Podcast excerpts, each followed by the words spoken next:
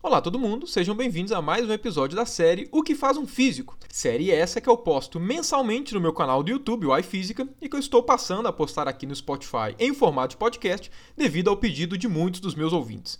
Caso você tenha interesse de acompanhar esse episódio pelo YouTube ou então de acessar o meu canal no YouTube, o iFísica, o link para as duas coisas vão estar na descrição aqui desse episódio do podcast. Sem mais enrolações, vamos para a conversa de hoje. E aí, minha gente, como é que vocês estão? É, bom, hoje fazendo aqui um formato de vídeo um pouquinho diferente, né? Chamei aqui o Ian para a gente poder trocar uma ideia, porque, bom, é, primeiro de tudo, antes de falar qualquer coisa, Ian, se presente, por favor.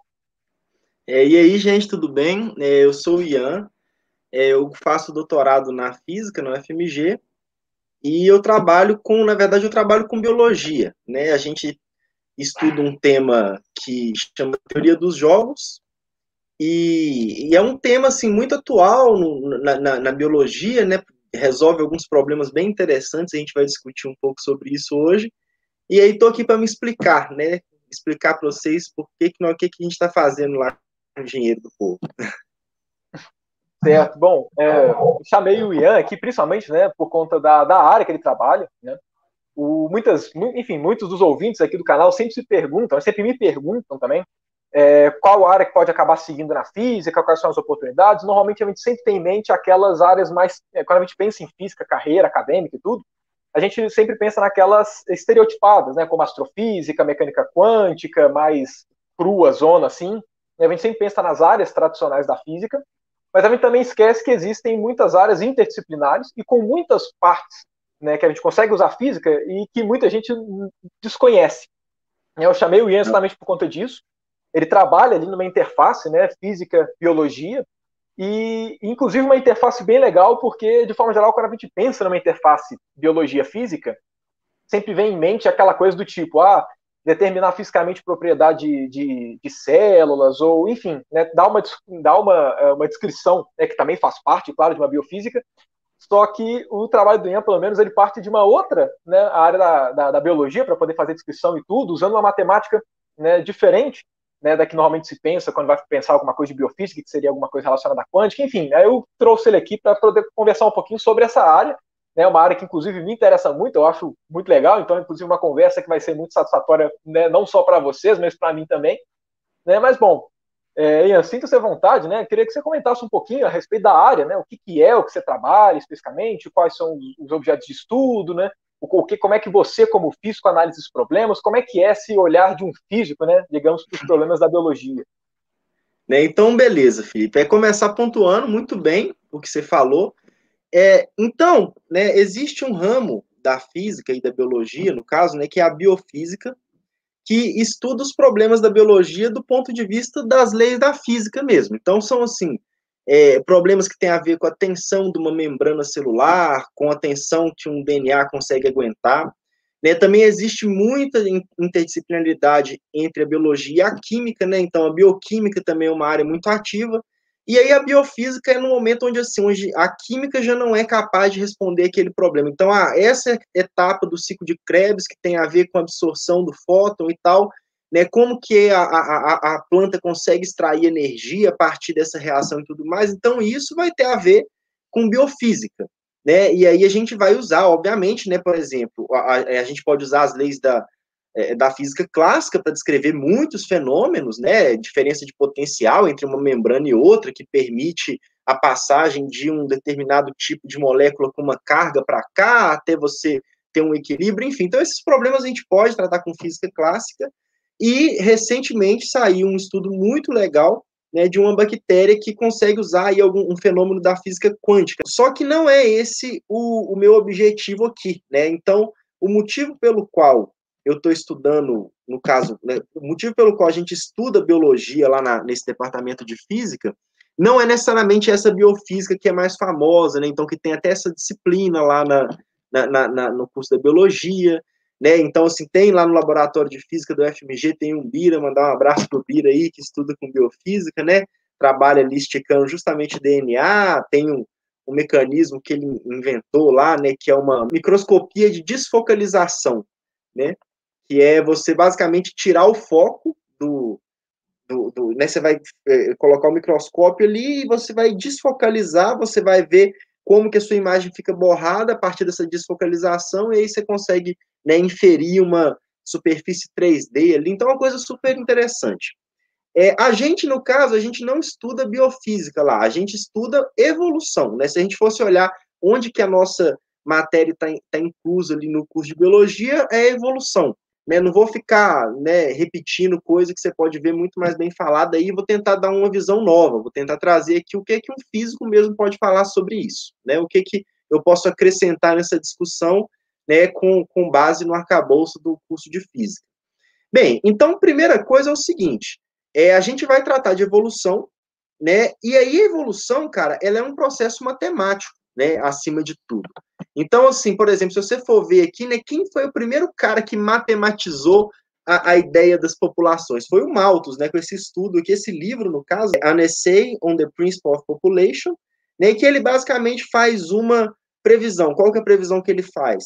Que se a gente tiver recurso ilimitado, uma população vai crescer em ritmo exponencial. É, isso aí é uma conta ridícula, né? É, é, aquela uma conta lá que a gente aprende logo no primeiro, no, né, no cálculo, a gente aprende derivada, e a primeira coisa que a gente aprende é resolver esse sisteminha aí, né? Qual, qual que é a solução, né? Que é derivar, qual que é a função cuja derivada dela é ela mesma, né? É uma função exponencial. E por que, que a gente conclui que essa é a equação? Porque é simples, cara. Porque um indivíduo, né? Isso aí tá lá de Pastor, né? De, do, do Luiz Pastor, né? Então, o que, que ele quer dizer? Ele quer dizer que o indivíduo sempre vem do outro. Então, que, como assim o indivíduo sempre vem do outro? Se o indivíduo sempre vem do outro, né?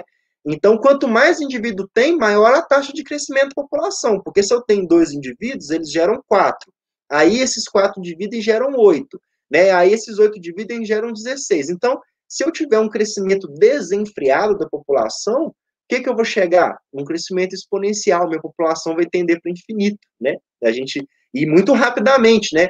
Então, assim, em pouquíssimas gerações, é, é, você já teria a Terra toda sendo ocupada. Na verdade, vou colocar aqui, ó, uma frase do Darwin, né, no livro A Origem das Espécies. Não há exceção à regra que, se todo ser se multiplicasse naturalmente e não fosse destruído, em breve a Terra seria coberta pela descendência de um só par.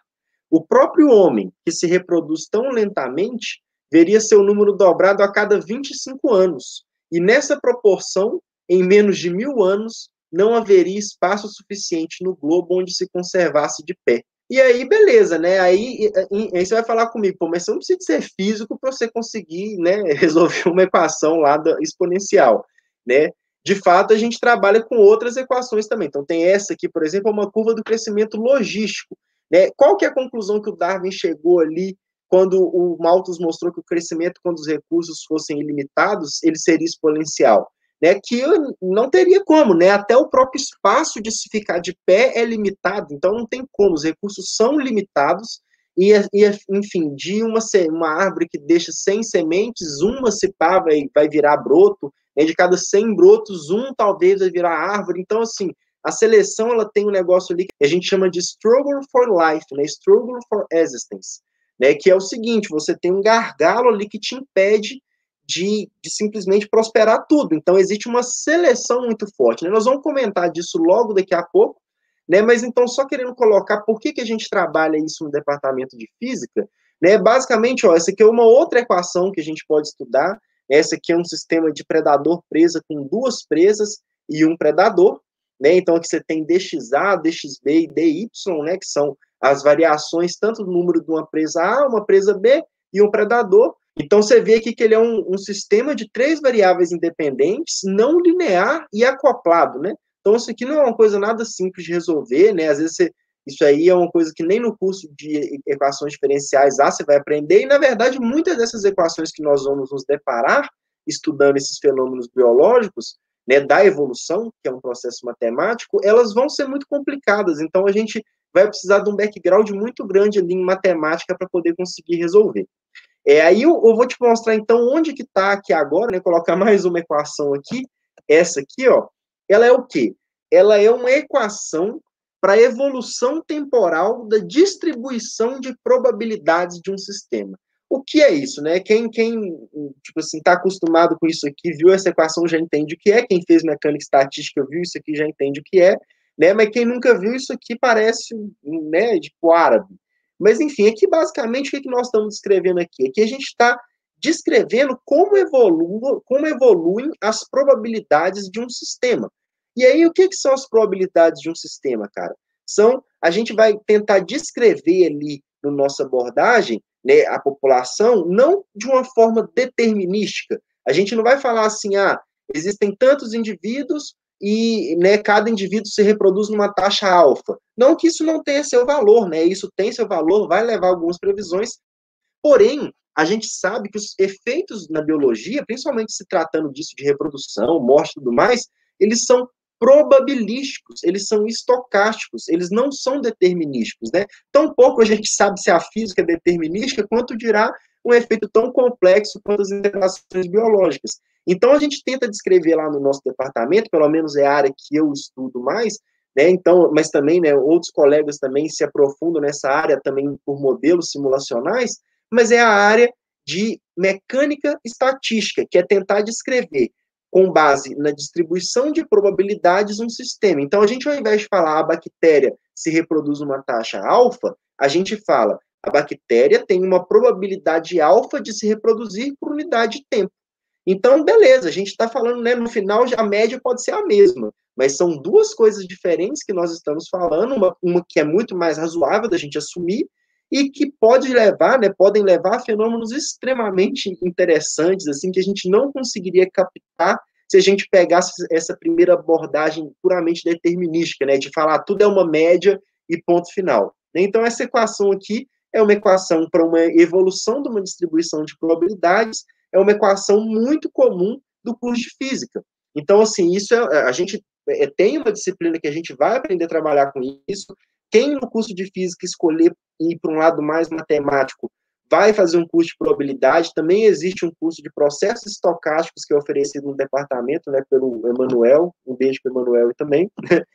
E então, assim, é, uma, é um, um, tipo de, de ferramental que a gente vai precisar para estudar esses fenômenos que quem fez um curso de física está muito acostumado. Apesar disso aqui, essa probabilidade aqui pode ser tanto de uma população ter N indivíduos, quanto de um, um determinado né, arranjo atômico decair tantos átomos. Então, é por isso que não importa exatamente o objeto que está sendo falado, mas as ferramentas por trás. Então, assim, de fato, é, a gente não está estudando lá no departamento biofísica. Né? Isso é estudado no departamento de física por causa das ferramentas, basicamente isso. Então a gente tem as ferramentas e os modelos vão exigir que a gente saiba manipular essas ferramentas matemáticas e a gente vai se aproveitar disso então para poder preencher essa lacuna aí da evolução que é explicar de forma matemática, né, responder de forma matemática algumas perguntas. Uma coisa interessante também é que, da, da, mesma forma, né, que as mesmas equações que acabam, que a gente acaba vendo num contexto de, por exemplo, né, igual você exemplificou, de decaimento radioativo, ou outros processos físicos mesmo, né? São exatamente os mesmos que você usa, são as mesmas equações, é são os mesmos princípios que você usa para poder estudar também os sistemas biológicos, né? É, isso, pelo menos, é uma coisa que eu acho bem interessante. Né? A física, de fato, ela é, é, é uma ciência muito fundamental, né, de forma que os mesmos princípios são válidos para diversos fenômenos e diversas análises diferentes. Né? Não, com certeza, cara. Aí, aí por exemplo, você está falando, né? De, de, tem um exemplo muito legal, eu coloquei lá na dissertação, que é o processo de Moran. O processo de Moran, eu vou falar um pouquinho mais a respeito dele, é, mas ele é uma coisa que é utilizada justamente para isso, para você analisar as partículas, né? Analisar decaimento de partículas e para você analisar decaimento e surgimento numa população. Então, assim, é, na verdade, o que é que se, porque esses modelos são o quê? Esses modelos não estão especificando exatamente qual que é o objeto, a gente está falando de probabilidades, coisas que a gente tem como entender. Então, na verdade, assim, o que é que une todo esse arcabouço de fenômenos, né? Tanto que a gente pode tratar fenômenos físicos com a mecânica estatística, como fenômenos do átomo, né? Ou, ou, até fenômenos da mecânica, que é uma lei determinística, mas às vezes a gente tem tantas variáveis que a gente vai ter que fazer uma estatística em cima. A gente pode trabalhar com problemas de biologia, pode trabalhar com problemas de economia, pode trabalhar com problemas sociais, pode trabalhar com apostas em, em esportes. Então, o que, que une isso aí tudo? Né? O que une isso aí tudo seria, no caso, a probabilidade, né? o que está na base disso tudo. Né? Eu diria assim, muitas das, das nossas conclusões em todos esses estudos a gente vai tirar a respeito a partir de algumas leis, como a lei dos grandes números, né? ou então a questão da variância se desviar, né? à medida que o tempo vai aumentando, a variância também aumenta, ou seja, né, tem aquela questão lá do, Eu vou colocar mais uma imagem aqui, que é o movimento browniano, né, um dos artigos do Einstein, que ele mostrou que, de fato, sujeita a colisões aleatórias, a tendência é que uma partícula tenha a probabilidade de 1 né, de se desviar né, daquele ponto à medida que o tempo passa, porque o número de estados que ela vai alcançando, medida, o número de estados possíveis que ela vai alcançando à medida que o tempo passa vão se tornando infinitos e eles são, obviamente, muito maiores do que os estados possíveis que ela tem ali próxima da região que ela começa. Embora a região que ela começa seja, na média, a região que ainda tem a maior probabilidade de abrigar ela em qualquer instante de tempo.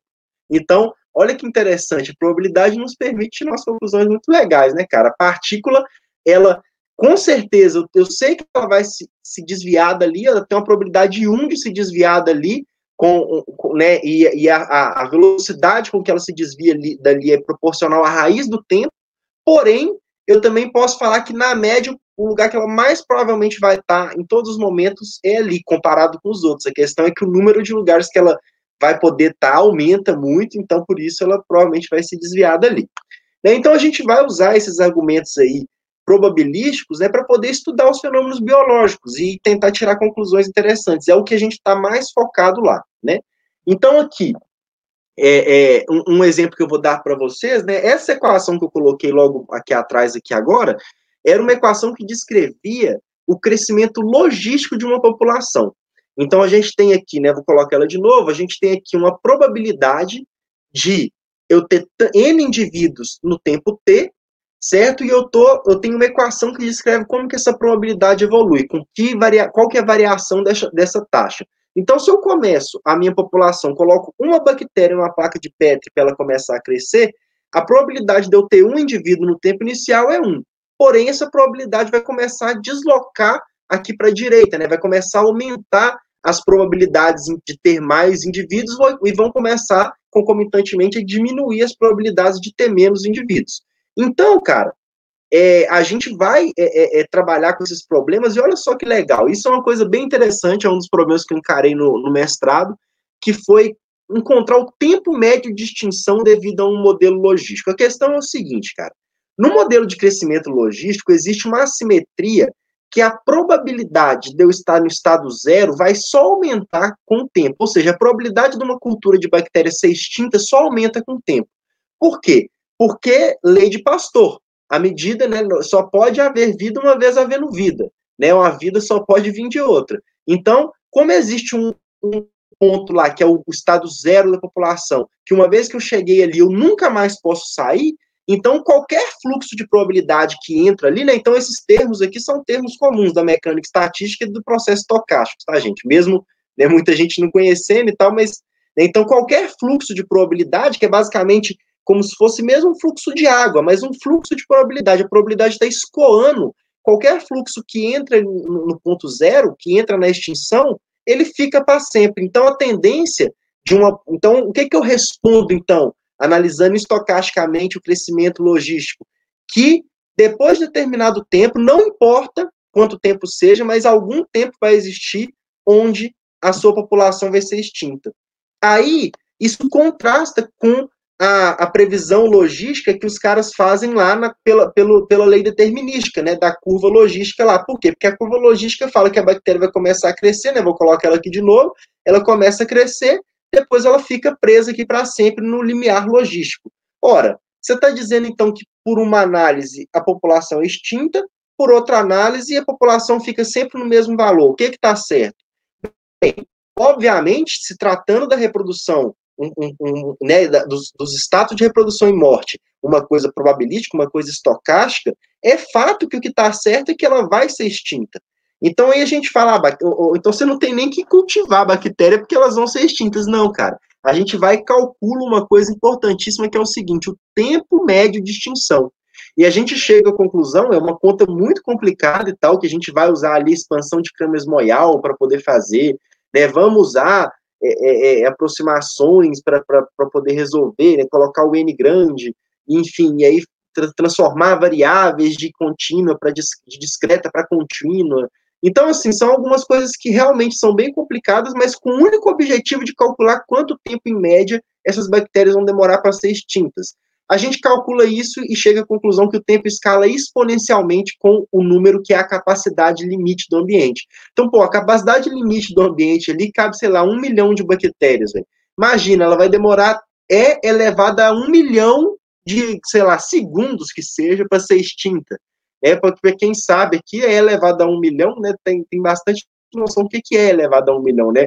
É, é isso. Então, o que, que eu tô dizendo, então? Que, olha, sujeito a esse modelo de crescimento logístico, que a bactéria vai poder crescer aqui à vontade, com recurso à vontade, apesar de que é afirmado que um tempo existirá nos confins do universo que essa cultura vai ser extinta, isso é, na prática, não, ela não vai. Na prática, ela vai continuar para sempre oscilando aqui perto né, da, da sua capacidade máxima. Né? E aí, por quê? Porque a gente precisaria de, cara, uma quantidade incalculável de universos para essa bactéria ser extinta, né? O Sol já explodiu há muito tempo. Então, é, a gente, né, então, pô, então a gente recupera, nesse caso, a previsão do modelo logístico. O que, que o modelo logístico diz? Que ela vai simplesmente crescer até a capacidade logística e ficar aqui para sempre.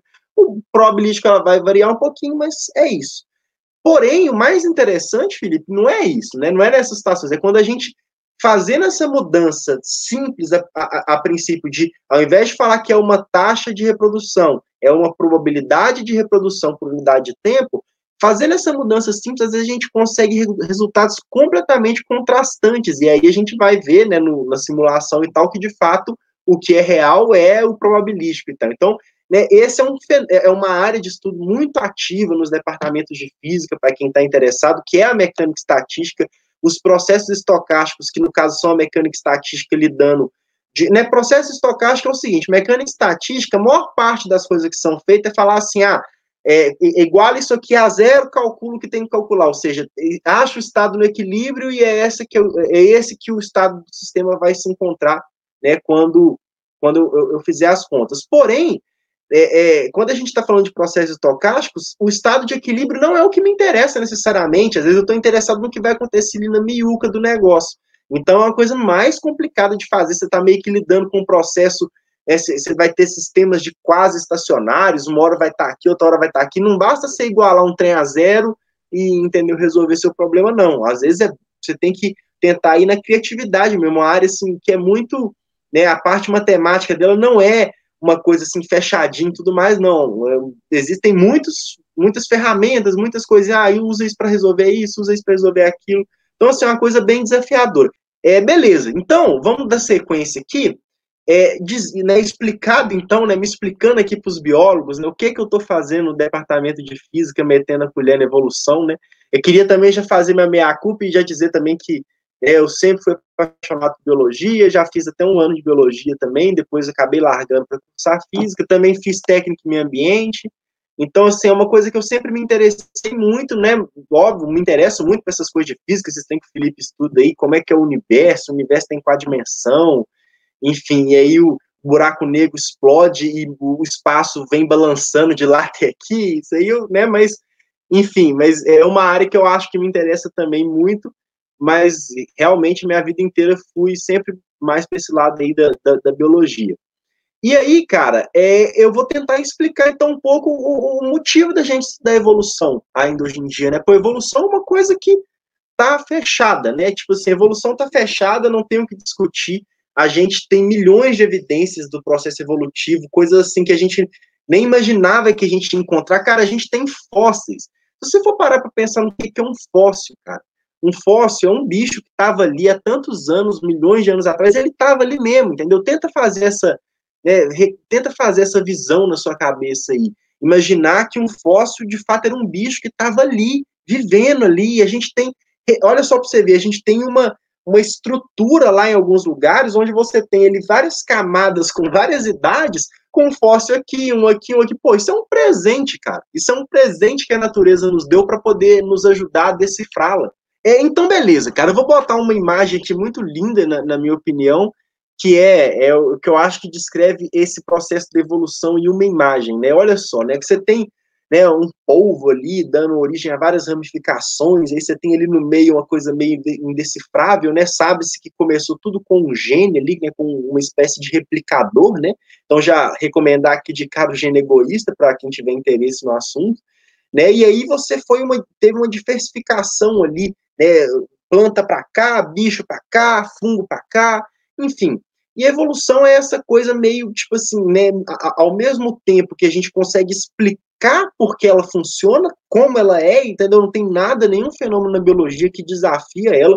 Inclusive, né, muita gente fala, ah, isso desafia evolução, sei lá o que. Cara, se você achar alguma coisa que desafia evolução, você tá de parabéns, entendeu? Você é prêmio Nobel, você pode publicar hoje, você tá, entendeu? Então, assim, é, é de fato, a evolução é um mecanismo que explica por que, que existe essa diversidade de vida na Terra, como que a vida consegue, a partir de uma coisa, depois de muito tempo, ter milhões de coisas diferentes, né? Então, bem, é, é, essa imagem que eu acho que é uma ideia do que, que é evolução, é, eu, eu propus na minha dissertação tentar descrever a evolução em um parágrafo, né? Então, vou ler aqui para vocês. Em um ambiente com matéria e energia, sendo a matéria de variados tipos e se organizando de incontáveis maneiras, surgiu um objeto capaz de fazer cópias de si mesmo, e as fez aos montes.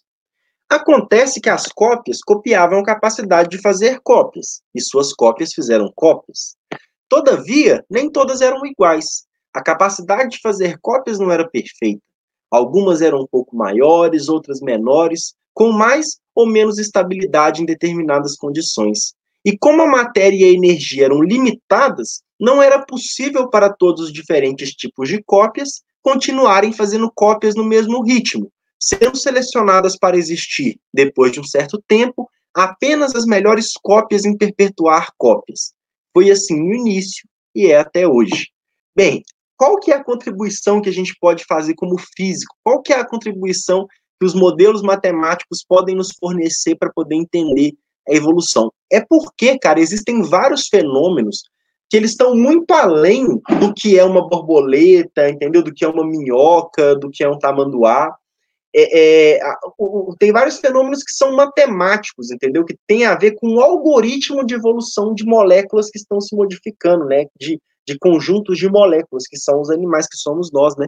Então, é, alguns algoritmos matemáticos da evolução vêm sendo decifrados recentemente aí, né? E eles eh, colocam luz sobre questões muito interessantes, né? Algumas dúvidas, né? Algumas pessoas que falavam, ah, isso aí desafia a evolução, né? Então vamos ver é, é, que algoritmos são esses, vamos ver o que que esses, esse estudo pode no, nos ajudar né, a resolver. Então, eu trouxe aqui, separei uma porrada de exemplos que a gente estuda com algoritmos matemáticos para a gente poder jogar uma luz sobre isso aí, né? Então, primeiro de todos aqui, eu vou colocar uma outra imagem aqui, que é a seleção neutra, né?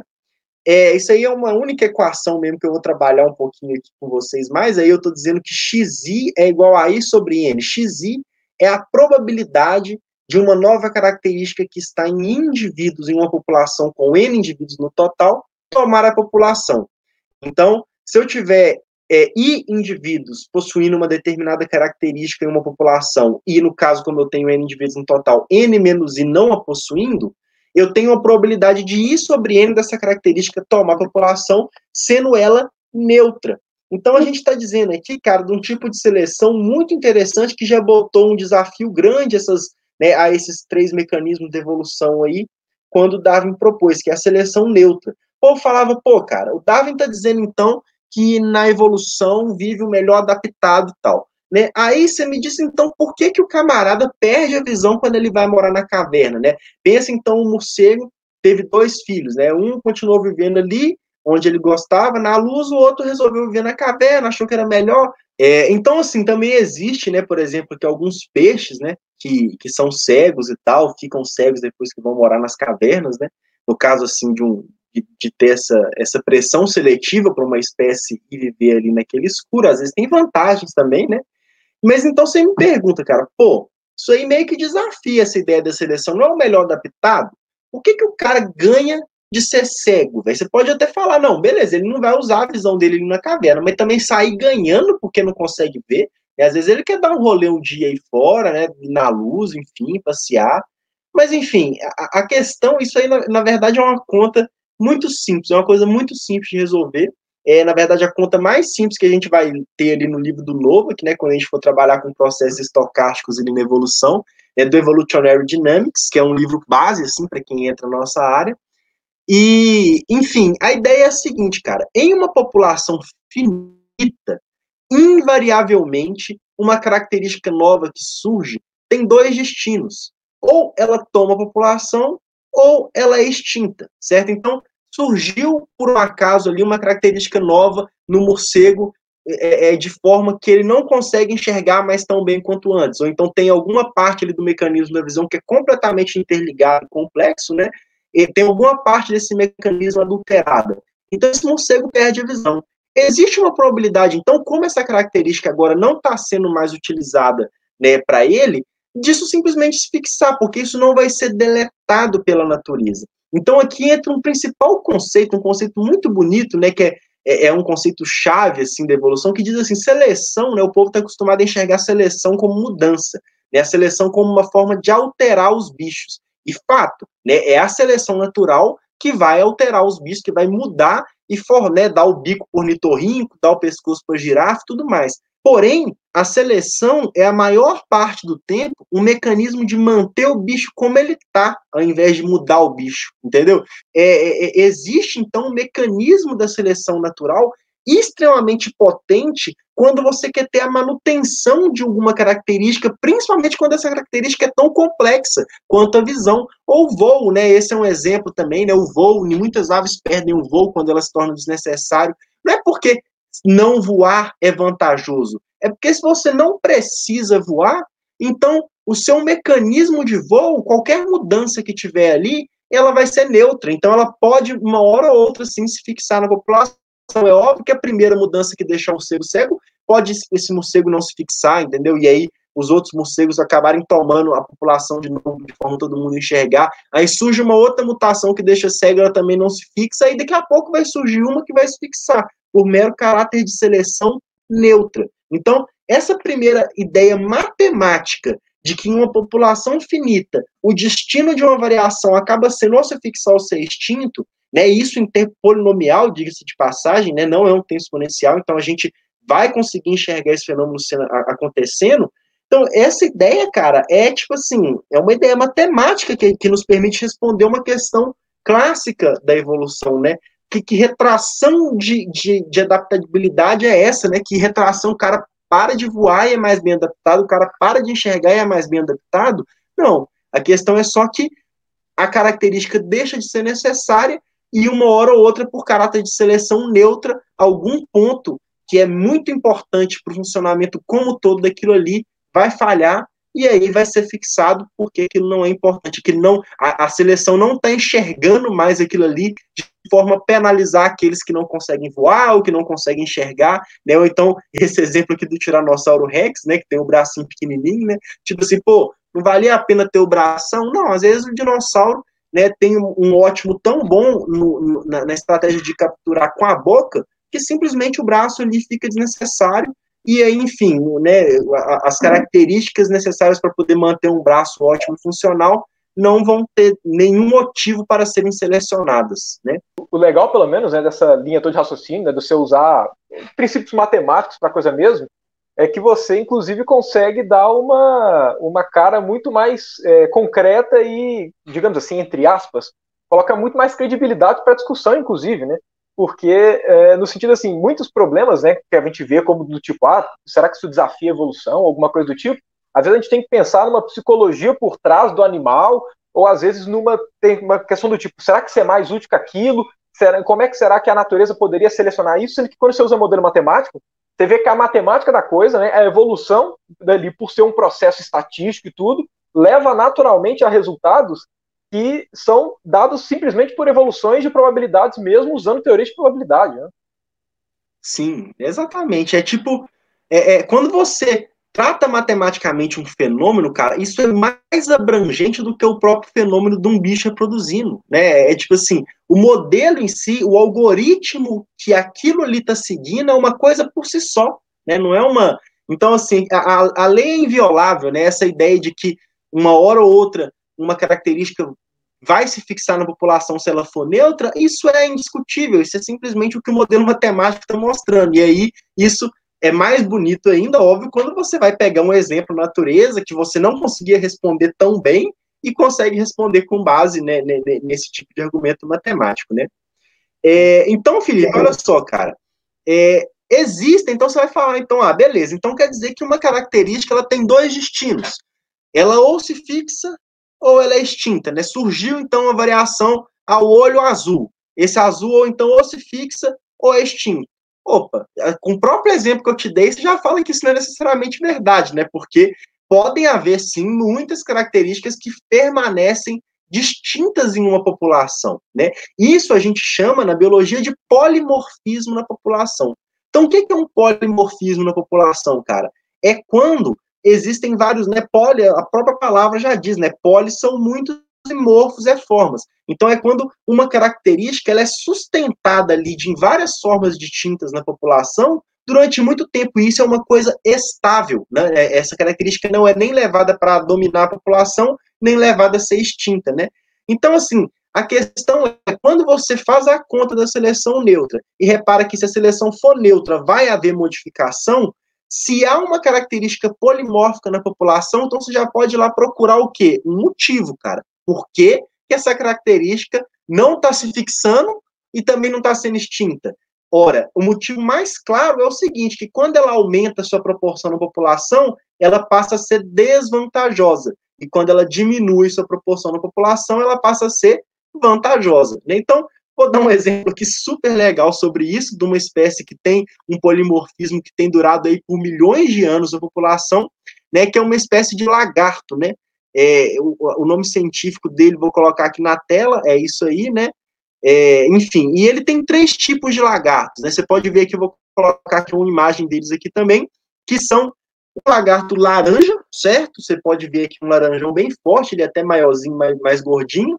Você tem um azul e você tem um que é amarelo bem fraquinho, né? E esse amarelo bem fraquinho aqui, ele é macho, tá? São três lagartos machos e ele é muito parecido com a fêmea, tá? A fêmea, ela é basicamente dessa cor, né? É desse tamanho também, então esse lagarto amarelo aqui, ele na verdade ele tem um fenótipo aí de fêmea. É, e aí, esses lagartos, então, são de uma mesma espécie, certo? Então, veja que numa mesma espécie não é, são, são três características diferentes que nenhuma delas fixou. Né? Então, o que, que acontece? O que, que aconteceu para nenhuma dessas características fixar?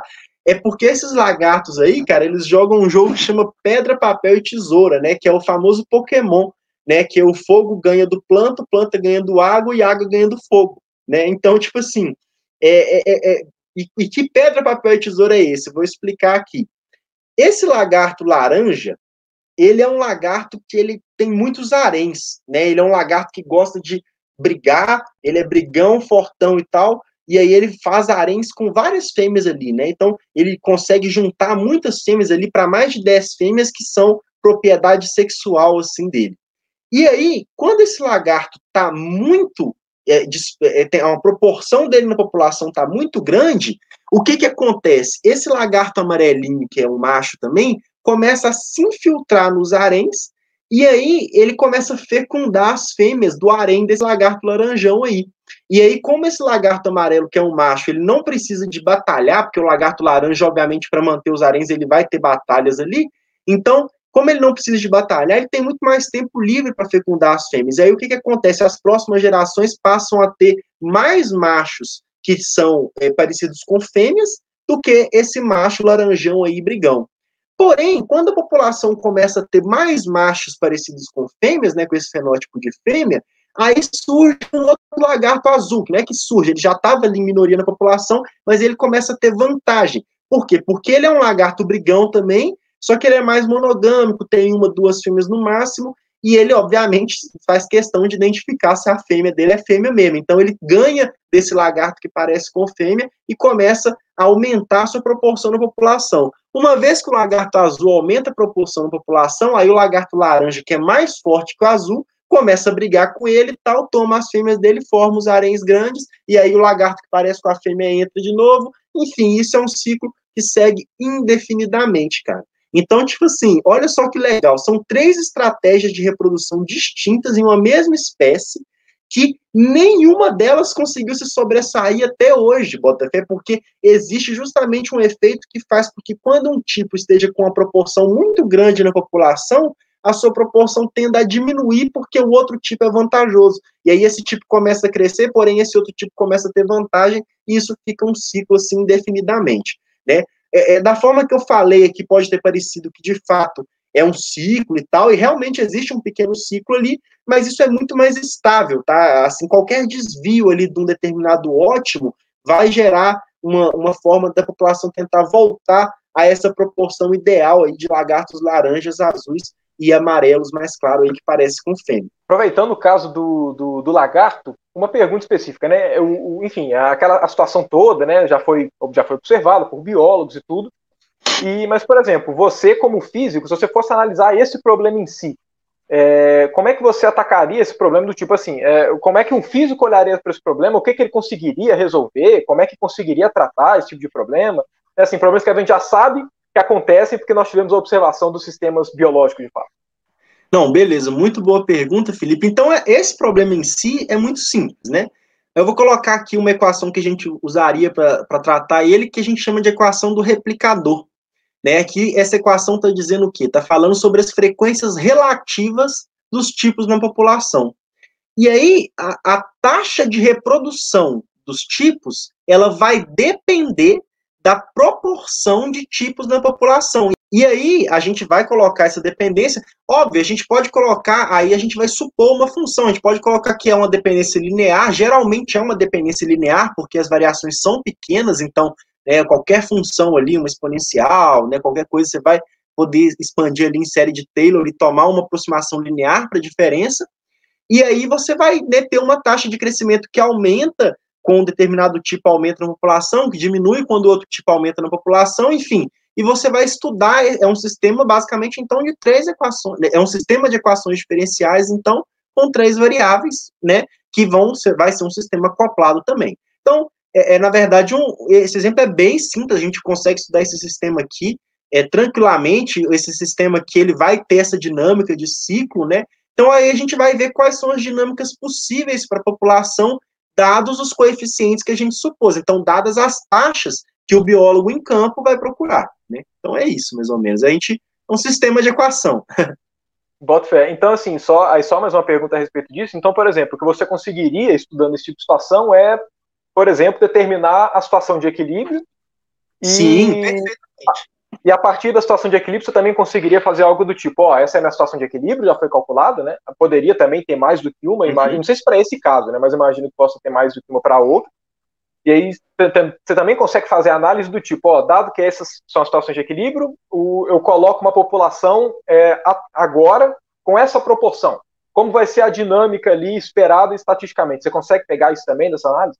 Sim, aí no caso, essa é uma análise determinística, essa da equação do replicador. Então aí é uma suposição que eu estou falando exatamente, né? Então, existem tantos números de machos laranjas, tantos azuis e tantos amarelos.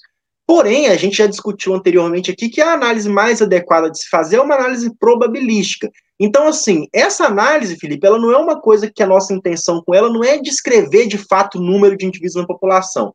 É mostrar se existe, igual você falou, um ou mais equilíbrios, é mostrar né, se existe, então, uma tendência desse equilíbrio ser levado à fixação de uma das características. Então, é, é, é, no caso, a nossa análise é uma análise mais qualitativa. Diferentemente, por exemplo, se eu quiser descrever o crescimento da população numa cultura de bactéria, que aí eu tenho uma equação logística que ela é, ela é basicamente uma análise quantitativa mesmo, né? Você vai ter uma equação que vai descrever esse crescimento. Essa análise da natureza é muito mais complicada, tem um tanto de fator externo aí que vai estar tá envolvendo. Então a gente está fazendo uma simplificação, tomando médias, né? Então, esse reproduz mais quando tem uma maior proporção desse e uma menor proporção desse. É esse, quando é maior desse, é menor desse. E aí a gente joga na equação e encontra o ponto de equilíbrio e tudo mais. A gente pode, né? Aí eu não tenho esse conhecimento, mas eu imagino que deva ter modelos estocásticos também que levem em conta esses três fatores. E aí eles vão poder dizer muito mais coisas, eles vão poder dizer também o tanto que isso aí é estável, né? A gente uhum. sabe que isso é uma exceção. Obviamente, você vê aí em vários lagartos onde você tem um tipo de macho, basicamente. Então, essa exceção, ela tem uma justificativa pela ser uma exceção. Existe uma certa instabilidade nesse tipo de polimorfismo, e aí a gente também pode tentar prever, ah, isso é uma coisa que é, tem um tempo médio de duração tal também. Então, assim, existem de fato muitas coisas que a gente pode tirar como físicos a partir desse problema, né? Mas o mais interessante mesmo é a, é a descrição teórica do, do problema, é uma descrição, olha, o motivo é simples, na real, esse é um problema, entendeu, meio, meio trivial, uhum. é uma, uma órbita, essas equações levam uma órbita cíclica que não vai deixar nenhuma fixação. Cara, tem muitos mais outros exemplos, um outro exemplo muito legal, é que eu acho que eu vou terminar o, o, o, a, nossa, a nossa discussão aqui, é o exemplo da cooperação, e a cooperação, Felipe, ela é um paradoxo, né, a princípio. Então, colocar aqui uma imagem, né, legal, os chimpanzés aí catando um às costas do outro, né, isso aqui é, é um fenômeno de cooperação que a gente sabe até, a gente tem até nome para ele, né, chama reciprocidade direta ou indireta.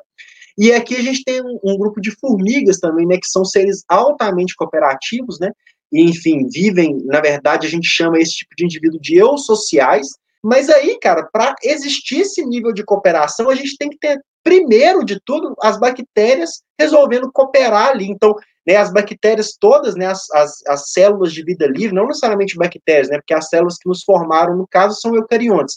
Né, então, as células eucariontes todas ali convivendo, e aí, de repente, cara, tem que ter ouvido um nível de cooperação tão grande ali que algumas delas abdicaram, né, no caso, a maioria, abdicou do principal motivo da sua própria existência, que é se reproduzir, para deixar a reprodução para um pequeno grupo de células especializadas, que são as células, né, no caso, o nosso caso, os espermatozoides e os óvulos, e né, essas células, confiando que essas células iriam reproduzir, então, um organismo com todo aquele arcabouço ali e tudo mais, né? Então, isso funcionou, isso foi estável, né? Então, a cooperação ela foi estável na natureza várias formas, e a gente acha, o Felipe, que a cooperação ela não deveria ser estável por princípios matemáticos, né? A gente foi ter que buscar depois algumas explicações para poder encontrar aí quais são os limiares de existência da cooperação na natureza.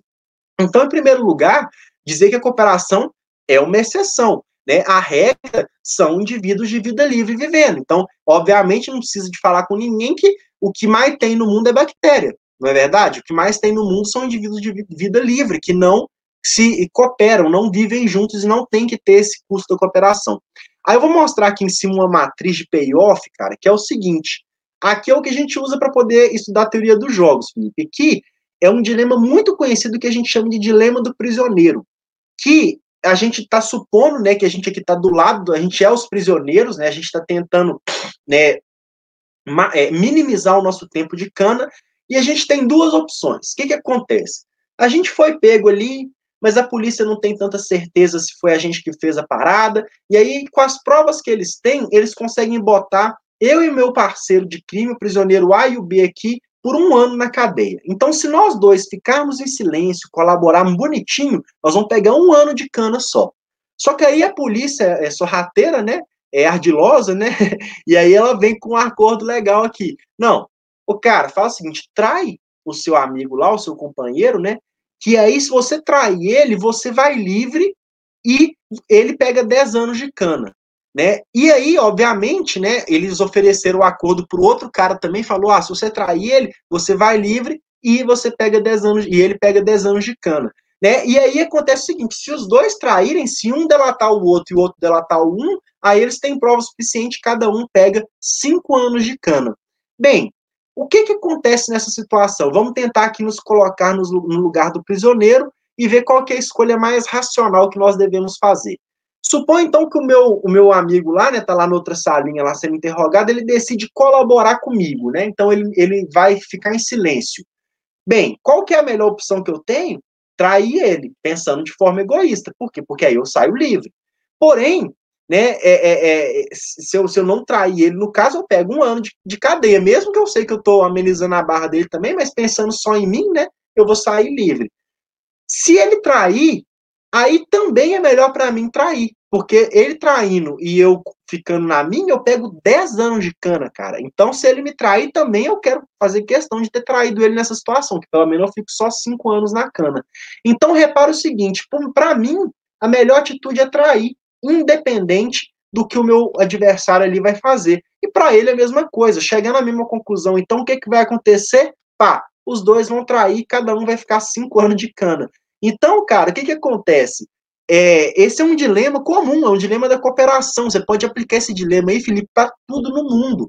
Né, que são o seguinte: todo mundo buscando a melhor é, é, todo mundo buscando o melhor resultado para si mesmo, vai levar o sistema a entrar numa situação onde o resultado global é muito pior do que seria se todo mundo tivesse simplesmente cooperado. Né? Então, esse é o dilema da cooperação, o famoso dilema da cooperação, que é como a gente faz, cara. Então a gente faz esses estudos em jogos e tal, coloca pessoas para poder fazer esses jogos e tal.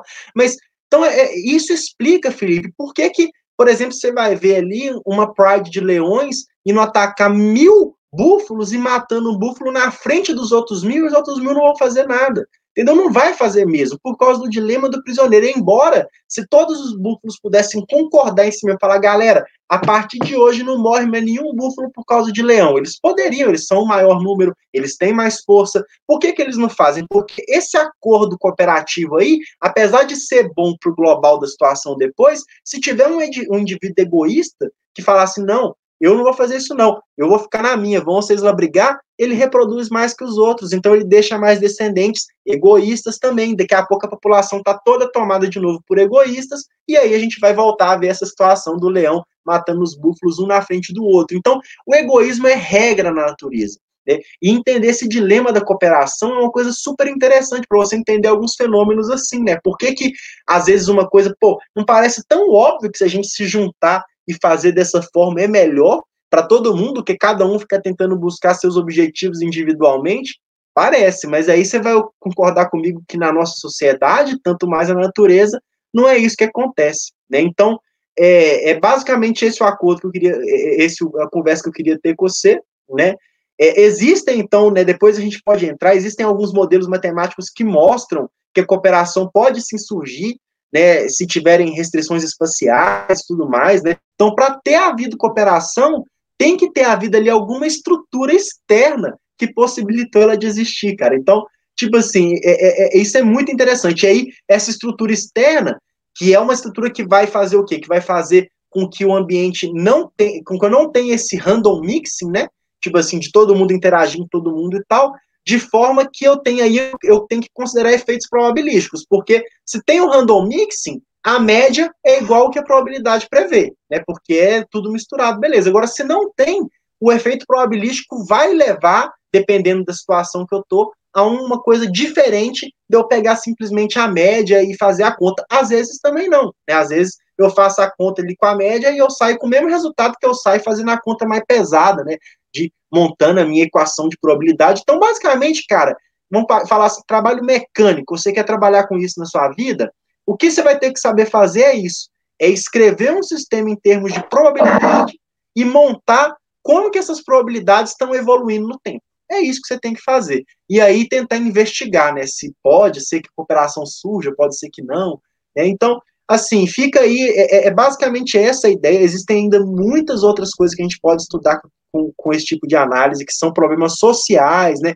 Até propor políticas públicas, né? Porque a gente ficar acreditando que o ser humano é moral, né? Enfim, e tentar partir pela moral e tudo mais, isso a gente já viu que não dá certo, né? Obviamente, a gente vê que onde funciona mais a cooperação, onde ela vale mais a pena, né? Então, a questão aquela, aquela velha história, né? O crime compensa, o crime não compensa, é isso, cara. A gente tem que montar uma estrutura na nossa sociedade que faça com que o cooperador tenha mais vantagem, ou então uma estrutura que leve aí a cooperação a emergir, né, de forma, né, é, tipo assim, individualista mesmo. Cada indivíduo tome suas decisões e a melhor decisão seja sempre cooperar, né? Então, é, é, enfim, é o que eu acredito. Eu acho que é um ramo muito legal. Tenho muita vontade de entrar nisso ainda, mas assim, uma coisa que eu particularmente trabalho, que é o que a gente está fazendo atualmente no departamento. O meu professor mesmo gosta muito desse problema da moral e tudo mais, né, da, da cooperação, mas assim, o, o, o, a gente também trabalha muito com essa questão da biologia e tal, e desses fenômenos biológicos, que a princípio fala assim, ah, isso aqui está desafiando a evolução, não tá não, Queria agradecer aqui pelo, pelo papo todo, né, eu, assim, imagino que assim, é, como eu gostei, né, todo mundo que tem assistido gostou pra caramba, é, enfim, né, claro, é, primeiro, então, primeiramente, né, obrigado pelo, é, pela participação aqui né, no canal. Né, muito provavelmente vão ter outras conversas aqui.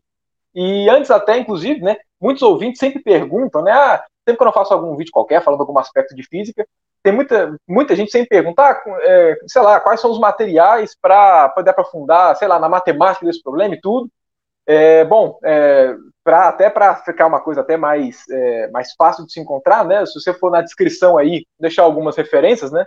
A respeito, enfim, né, de na parte de matemática mesmo, né? Porque, enfim, se, se é um trata, se, se, a gente usa principalmente tratamento matemático, né? Muita gente tem interesse em saber qual é, qual é a, a, matemática, a física envolvida. E, bom, né, enfim, né, agradecer. É, se, se, você quiser falar alguma coisa a mais, é, enfim, divulgar alguma coisa sua também. Não, beleza. Então aqui, ó, Felipe, queria agradecer muito pelo convite, cara. Gostei muito aí do, né, de poder mostrar aí para a população o que, que a gente está fazendo, né? E, enfim, é isso, né? Nosso estudo ele tem essa importância, é óbvio, cara. É, a minha, a minha especialidade, na real, é da ciência de base mesmo, eu estou interessado em elucidar esses problemas, né, que são problemas clássicos aí da biologia da evolução, mas a gente pode também usar isso muito de forma aplicada tal, né, então, assim, queria, né, esse vídeo aqui é uma forma, né, nossa, que você está nos dando essa oportunidade, te dá muitos parabéns por isso, por nos dar essa oportunidade de mostrar para a população o que, que a gente está fazendo ali dentro, né, que a gente, que é nossa responsabilidade mesmo, como você tomou para si, né? E é nossa responsabilidade vir cá e divulgar o que a gente está fazendo, né? A gente está sendo pago pelo povo brasileiro. E, cara, muito obrigado mesmo. E você está de parabéns pelo seu canal. Já te falei, né? Que você preencheu uma lacuna assim que estava tendo muito grande, né? De, de, de aulas de curso de física avançado mesmo, né? Então você tem muita aula pré-vestibular, né? De muita aula de cursinho e tal, mas um cara que vai cursar física vai ter aquelas disciplinas absurdas lá e vai ter muita dificuldade de achar é uma aula bacana na internet. Você está preenchendo sensacional com quântica. Eu já vi algumas coisas do curso, tá de parabéns. E é isso, gente. Agradecer pela atenção e depois a gente volta para bater um papo mais, conversar sobre um pouco mais de onde a gente pode aplicar isso no, no, contexto social, que eu acho que deve ser uma coisa que interesse muito vocês também. Então, muito obrigado e até a próxima. Se você gostou do vídeo, não deixe de dar o seu gostei, né? Se inscreva no canal e também, claro, não deixe de ativar o sininho para sempre receber as notificações dos próximos vídeos. Se você não é membro do canal, e né, galera? tem que curtir, né? Se você não é membro do canal também, seja membro, certo? Apoiar aqui o iFísica.